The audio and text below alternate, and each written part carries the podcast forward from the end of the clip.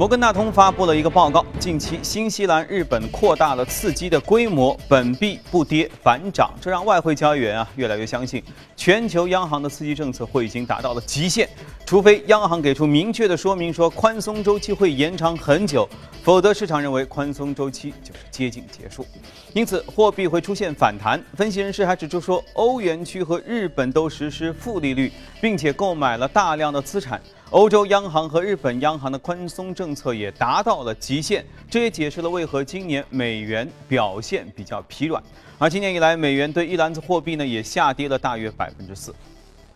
国际货币基金组织在他们的网站上发布了一篇经济学家分析的报告，就指出，欧洲央行在不伤害银行获利的情况下，进一步大幅降息的空间很有限，而且再降息可能会带来负面的连带的影响。报告说，如果需要再次刺激欧元区的经济，那么欧央行应该专注于资产购买，而不是进一步下调负利率。报告认为，专注于资产购买会提升资产价格和总需求，同时呢，还能支持银行放贷，还能促使银行融资条件改善，然后顺利的传至传达到了实体经济。世界黄金协会十一号发布了黄金总需求的趋势报告，这项报告显示呢，二零一六年上半年全球黄金啊。需求达到两千三百三十五公吨，成为了有记录以来全球需求第二高的上半年。其中，投资需求更是创下了有记录以来的上半年的新高，比二零零九年的时候呢是要高出百分之十六之多。报告指出，投资者需求增长的一个原因是以美元计价的金价上涨了百分之二十五，这创下四十年来最佳的上半年的表现。不过呢，这也让一些传统的黄金消费的市场啊，购买意愿出现了下降。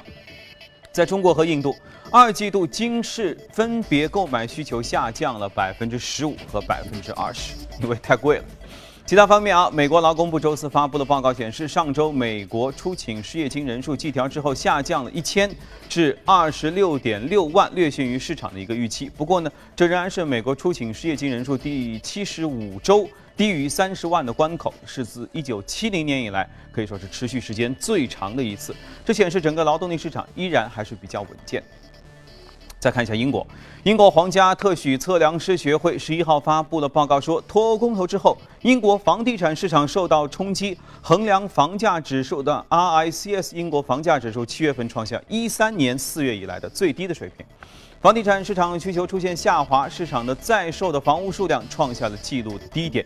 呃，销售幅度等售价更是大幅度的缩减。尽管这个英国大多数地区房价依然有所增长，但经纪商预计伦敦房价未来可能会下滑。啊，跟中国消费者再说一遍，伦敦房价进一步会下滑。此前，英国央行也公布了受脱欧公投影响的七月份，英国企业招聘和投资意愿有所减弱，企业服务在增速放缓，消费者支出在下降。这对中国消费者，尤其是购房族，是不是一个利好消息？好看完宏观方面，我们来看一下隔夜美股收盘之后的表现。隔夜美股都有上涨，道琼斯指数上涨了百分之零点六四，幺八六幺三点五二，这又是要创新高的节奏吧？纳斯达克也上涨百分之零点四六，五二八点四零，标普又上涨百分之零点四七，二幺八五点七九点。我们来连线一下驻纽约记者葛维尔，请他带来市场的介绍。你好，葛维尔。能源板块的大幅上扬，以及利好的零售业财报数据，推升美股上扬。同时，我们看到标普五百指数和道指盘中也是创下了历史新高点位。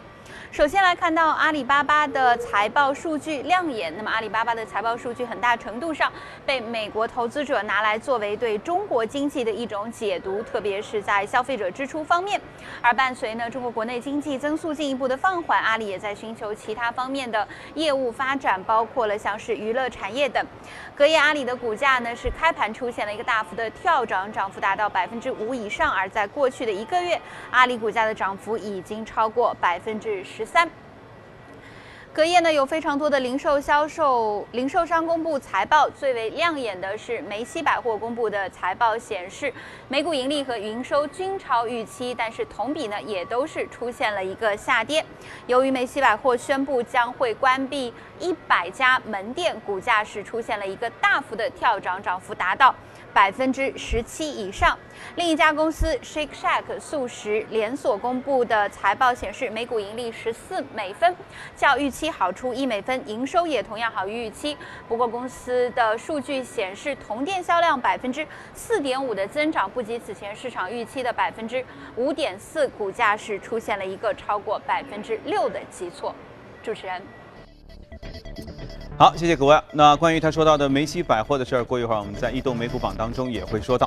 啊，前两天相信很多朋友在朋友圈也都看到了巴铁。啊，中国有一个反正是新概念嘛。至于这个东西到底怎么回事儿，我们不在这里做评论。但是呢，迪拜马上要出现一个真正的速度超级高的超级高铁——超铁，而且它会以什么样的一个形态来让人们？乘坐高铁的速度达到时速一千两百公里呢？我们今天一起脑洞大开来听。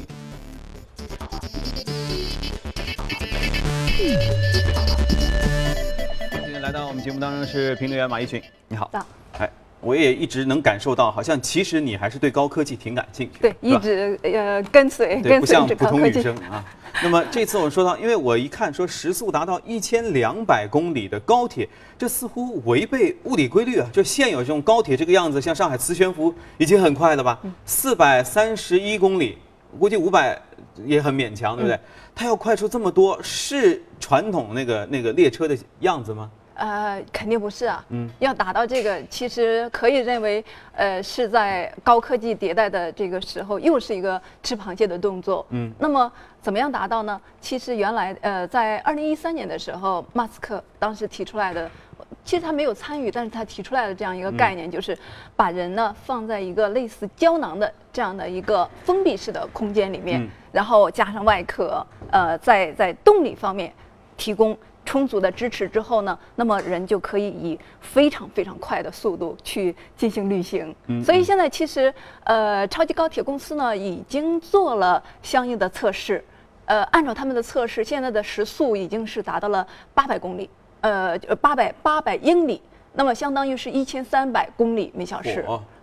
所以呢，这个试验完成之后呢，引发了另外一个国家对于这个高科技的非常非常。大的兴趣，好果啊，对，好果，我知道你去过的这个好果，对，好果确实是我先说我的感受哈，对对对，他们的地铁其实我一直很想去坐一下他们地铁，说他们的地铁是分头等舱，就是说商务舱金卡舱和黄金舱，对，和普通舱，对对，然后它整个其实城市本身也不是很大，然后坐起来就很方便。另外呢，说据说迪拜的地铁是分呃女性这个这个妇婴专。专用舱对，所以我们的导游就说他不爱这个，尤其是高峰时间去挤那个挤的地铁，他就宁可就去坐这个女士专用车厢。他说是的，能享受到非常好的服务。对，然后在这样的情况下，豪国还要造一个超级高铁，就是他要在一个，因为他们毕竟还是有很多地方是沙漠嘛，他要造一个封闭式的一个铁路。嗯，呃，从哪儿到哪儿，反正嗯嗯，然后来实验这个。伊隆马斯克他提出来的这个概概念，呃，为什么会是这样子？为什么会有这样的脑洞和一直愿意去吃螃蟹？这是和迪拜的经济以及它呃目前的这个就是不差钱的现状是有直接的关系的。我们呃知道，就是因为你也去过，我呃就是你走在大街上面，就是各种金光闪闪的商店啊，然后还有它的第一座七星级的帆船酒店，还有可以随处取出真金的。这样的 ATM 机，嗯，我们我们就知道这个这个国家确确实实是从上世纪六十年代以来，这个也也就是数十年的经济石油美元的呃发展当中，确确实实呃赢得了真。正的巨富的这样的一个现状，他是因为一直走在前列，所以他才能。首先他是有钱，对，所以呢，他又并不是说单纯的以炫富为目的。也就是说，这些呃自动驾驶的或者自动行驶的地铁，还有刚才说的金卡也好、黄金仓也好、复印专用仓也好，那么都是。显示出来，他对于高科技引领的这样一个追求。那么我们还知道，就是现在他已经是用迪拜的一个未来基金会引领着，他有一个未来发展计划。那么包括七大创新领域，那么甚至还包括三 D 打印。那呃，如果现在再去的话，你会看见它另外一个新的建筑，也就是用 3D 打印打印出来的建筑，用了十呃十呃十七天。十四万美元打印出来的迪拜未来基金会总部的临时办公所在地 啊，所以就是他其实就是一直愿意做呃未来科技创新的引领者，也就是呃可以认为。目前，中东也好，其他的这些类似的以产油为主的国家也好，都对未来的可持续发展产生了内心的恐惧，因为石油作为一个不可再生的能源，未来有可能会枯竭，用完的一天。是的，而且油价现在也不是很高。对，那么未来怎么样去保持可持续发展？可以认为，迪拜就走在这个引领的前列。那么我们看到的就是。呃，以它的这样的一个高科技创新为引领，就是在航空领域，在金呃，在它的金融领域以及相应的旅游的领域，都实现了一个可持续代替原来的石油美元经济的这样的一个现状。嗯，所以现在它来发展这个快速的。或者说超级的高铁也是处在这样一种现状，而且我们看的就是说和这个相伴随的，它未来会有百分之二十五的呃，就是在公共公共的交通领域实现无人驾驶，而且它现在还修了两百五十五公里时速的专用的这样的一个公共汽车，也就是从迪拜到阿布扎比，那么呃专用道修成了之后呢，这样的一个专用车飞速的就。进行一个公共的运输，公共汽车两百五十五公里，对，不是超过八十公里，警察就要开票了吗？对呀，所以这个如果不修这个专用道，那么司机跑着跑着，那么快到站了，刹不住车，那只能对下面等的乘客不好意思，我就走了。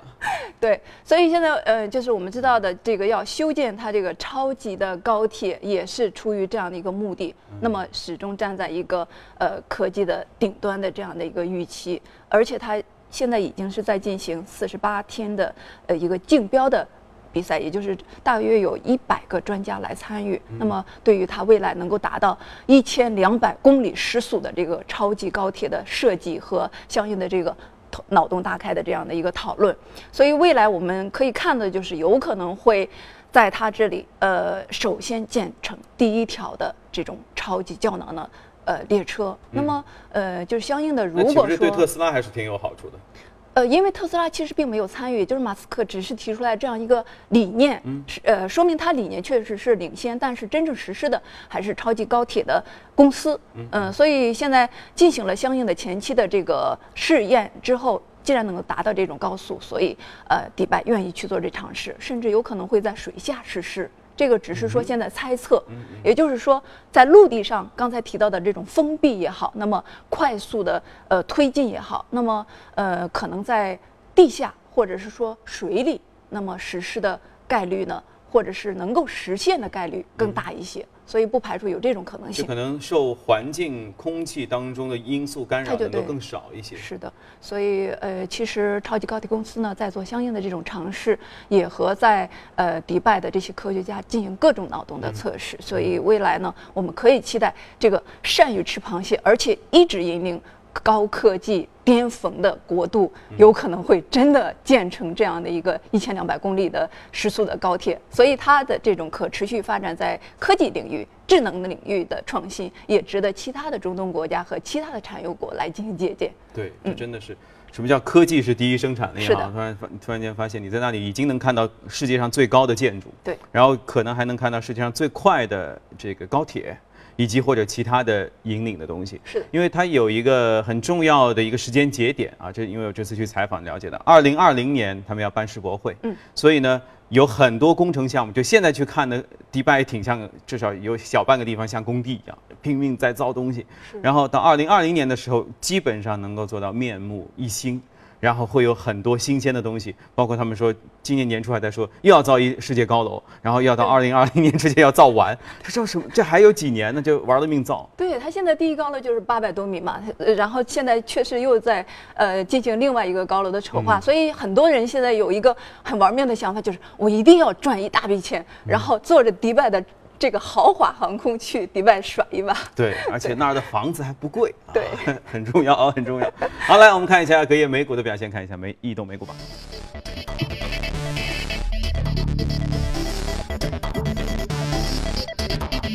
异动美股榜当中，基础建材、服务业、工业品和医疗消费都是涨幅靠前。那么其中个股方面，半导体 AOSL 涨得最多，然后是油气、百货、餐饮。今天我们就要来说到一只，其实大家是非常熟悉的，代号也很简单，M，听上去像零零七的领导，叫梅西百货。梅西百货可是一个。是百年老店嘛？对对，确实是个大店哈。因为我呃 N 多年前去美国，这个梅西百货那是在各个城市的比较显眼那种。我觉得像太平洋百货或者像什么一样，就是是一个很重要的一个购物的地方。对，啊，它在美国有四十八个州都有布局的。对，嗯，应该说店非常的多，而且一直在说移动互联网、这个电子商务等等兴起之后，美国的这些。呃，原本的商业模式并没有受到很多冲击。其实梅西百货一直是拿出来做正面案例的，怎么现在生意也不太好？但实际上肯定是受到冲击了，这个肯定是一个很大很重要的因素。受了内伤，鲜血往肚子里流对吧，我没事儿，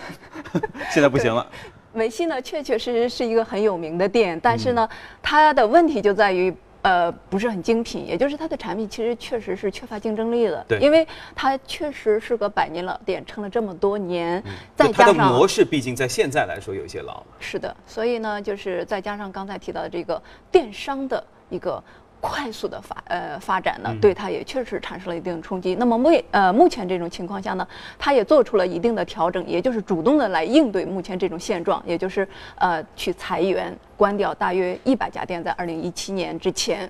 呃，同时用这种减低成本呃支出的方式呢，来进行断臂求生。其实就是，呃，对于我们国家的人来说，可能一听说要裁员，普遍会觉得啊，这是很不好的事情。但是对于市场，也就是对于资本市场，特别是股市的个股来说，解读不一样。对这种方式呢，一般来说都会带来股价的上行。所以他现在做出来的这些种种的努力，以及包括他向高科技领域的一个转型，也就是现在也在做一个移动伴侣。那么也就是他呃，目前这个网站对它的相应的这种支持原来是比较的弱。那么做成这个移动伴侣之后呢，如果你登录它的网站，就可以看到它的。呃，你想找的这个商品是铺货在哪个店，铺货在哪个位置，甚至有几个存货都可以查得到。嗯，而且用这种方式，它还可以沉淀下来，同时看到客户的资料。通过这种方式呢，自己也在做主动的应变和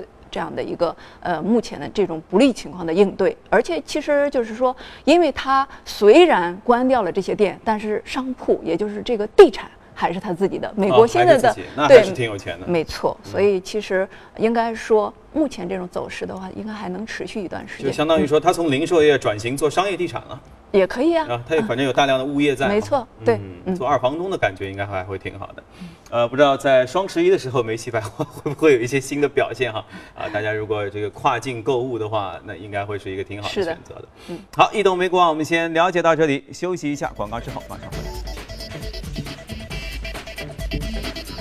接着我们来看一组最新的全球公司资讯。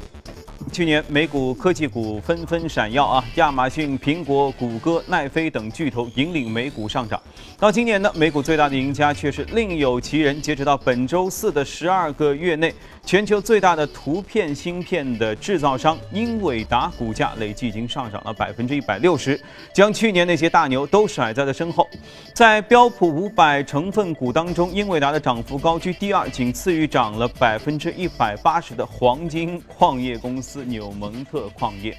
那隔夜英伟达再次公布了亮眼的财报，在截止到今年七月三十一号的第二季，英伟达净利润增加了二点五三亿元，同比又暴增百分之八百七十三，哇！而科技股闪耀的同时呢，金融行业就比较惨淡了。CNBC 报道，为了应对国际金融经济低迷以及全球央行极为低的利率政策带来的利率下滑、利润下滑的局面呢，包括花旗啊、美林、高盛在内的大型银行今年都不得不裁员降薪。一些大型银行还将一些岗位转移到了成本更加低的地区。华尔街大裁员的另外一个原因是在于，自动化正在给财富管理行业和其他的华尔街高薪工作岗位造成越来越多的压力。新兴的区块链技术呢，也正在被引入传统的金融领域，并且有可能会取代大量的传统的交易的岗位。三星电子十一号宣布了，将以一点五亿美元收购美国奢华厨房电呃电器的制造商 Daico，这是三星七年来首次收购一家海外的电器制造商。分析人士说，三星电子希望在美国市场能够继续扩大他们的核心业务，因此呢，加紧了一个收购的速度。对于这家公司的收购呢，有助于三星电子扩大他们高档豪华的产品阵容，加强一个 B to B 业务，谋求在北美家电市场的持续发展，并且分享房地产市场复苏带来的一些红利。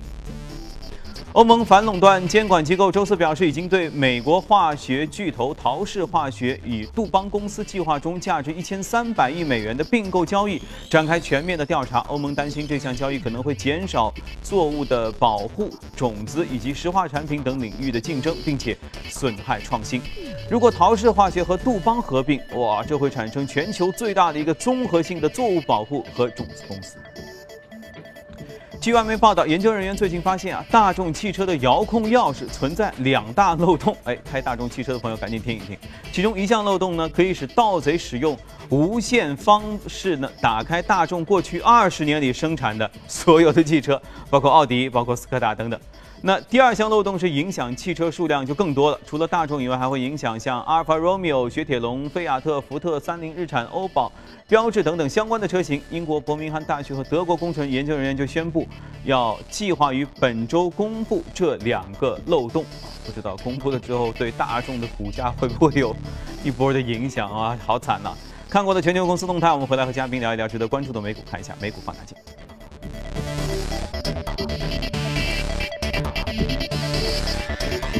好，美国放大镜，我们先要看到一个房屋建筑，美国房屋，呃，房地产行业在复苏哈。托尔兄弟，另外有时间我们来看一下电信，世纪电信。好，先说托尔兄弟，一听就是一家历史悠久的企业。对，呃，应该说它呃经营各方面呃已经是很多年，嗯，而且呃经历了一四年之前，包括零八年之后的金融危机之后呢，那种大起大落之后，现在已经是进入到一个相对比较平稳的状态。那么从它的财报啊，从目前的股价的呃这种上涨来说，确实是表现的都。不是呃都不差，嗯，那么我们看到的就是说，因为刚才提到的美国呢，其实表象上确实是地产受到全球资本在美元重新上涨之后的回流所产所对呃房地产的带动之后呢，确实是对它的股价也产生了比较明显的支撑，嗯，但是呢，我们要看的就是目前其实上行的动力并不是说特别的强，那么说这家公司呢，其实主要是结合咱们 A 股。因为 A 股市场呢和目前的美国市场还是有本质的区别的，也就是我们一直最近在说房地产开发公司的后续的。一个直接或者是强劲的引领力量，就是这个供给侧结构性改革。嗯，因为供给侧结构性改革推出之后呢，在房地产的领域进行了一系列的重组。比如说我们知道的，在保利地产并购中航地产，那么中建并购中财这一系列的动作之后呢，万科事件也对于相应的未来并购产生了非常明显的这种呃。大的预期，嗯，所以我看到的就是为什么一直最近在说房地产开发，就是因为有非常非常的多的资金进入到这个领域。当然说，从去年开始，一些举牌概念股就是通过大量的房地产公司进入到这个呃板块里面来，比如像一些金融街啊、一线的金金地集团呀，都有大量的这样的一些险资在里面。所以呢，我们看到的就是主流资金带着目前的主力的资金。普遍都对于房地产开发板块进行了相应的竞逐，嗯，所以应该说连续好几周说过房地产开发，目前呢，其实就在向房地产建筑的公司又在进行辐射，以及包括水泥啊这些类地产，也就是进行原材料支撑的这种产业链上的公司。所以对于这个板块呢，虽然可能会有一个。呃，短期的震荡也好，或者是中间的盘中的波动也好，但是未来应该还是会有比较明显的持续性。所以就说螺旋式发展嘛，就是前一阵子可能发展到都是卖卖楼的阶段啊，楼价房价又创新高，接着慢慢又回到了原本的供给侧的，就是这个这个原材料的阶段，来进行这个呃新的资金的注入，然后产业的革新。呃，包括产能的调整，对，完了之后，它再会继续向下传导，对，甚至包括最近的一些一线地产的限购政策，比如像苏州也好，其他的也会对这个相应的未来的一个震荡上行、缓慢的一线地产的这种相对向好的方式的转变呢，会产生积极的这种影响。OK，嗯，好，我们也为大家罗列了房屋建筑类的个股，大家可以关注一下。我们再来看另外一只美股，就是这个世纪电信，对，电信。呃，最近因为我们知道，就是奥运会的召开。对于各种的这种有线啊，或者是卫星电视啊，都有很好的这种收视的提振。那么这家公司其实也做相应的业务，呃，提供宽带的支持啊、接入啊这些业务。而且应该经营的这家公司是不错的，今年的业绩，呃，今年上半年的业绩是增加了百分之二十八。嗯，加上应该说它是美国的第三大电信公司，嗯，有相应的比较充足的在未来。也好，或者是目前这种情况下也好，一些技术的支持啊，包括客户的这种支持啊，在盈利空间上是比较的稳定。所以它是季节性的，一般有国际大赛的时候，像这样的美股就会肯定会受到比较明显的影响。所以和它其实是一样的，在 A 股市场也向来只要是有相应的大的赛事，那么和体育有关系、和传媒有关系、和这些宽带啊、呃电视有关系的，都会有相应的股价的提振。所以啊，相应的 A 股公司也值得。进行关注。趁着奥运没结束哈，大家赶紧看一看我们为大家罗列的这些有线卫星电视类的个股。好，我们在八点之前，今天呃，可能还很多人没吃早饭哈，我们继续来放毒。美国街头有一种常见的小吃叫炸果饼，类似于中国的奶油炸糕。不过呢，呃，洛杉矶的贝弗利山庄最近新开了一家食品店，却将这种小吃做出了新意。哇，我们还要做一个美国店的软文，这个有点那个吧？来，我们来看一下。炸果饼是西方一种常见的小吃，尤其是在美国街头巷尾经常能见到售卖的小贩。传统炸果饼的馅儿通常是由糖或者肉桂制成，口感甜腻。然而，洛杉矶贝弗利山庄附近新开的店却用独特的配方，让消费者对这种小吃产生了新认识。在贝弗利山庄炸果饼店里售卖的炸果饼不是小吃，而是可以坐下来享用上一阵子的招牌菜。一道菜里不仅有炸好的果饼，还可能有卡普里沙拉以及各种口味的酱料，而担当主角的炸果饼更是由甜变咸，馅儿从糖变成了培根、熏火腿和奶酪。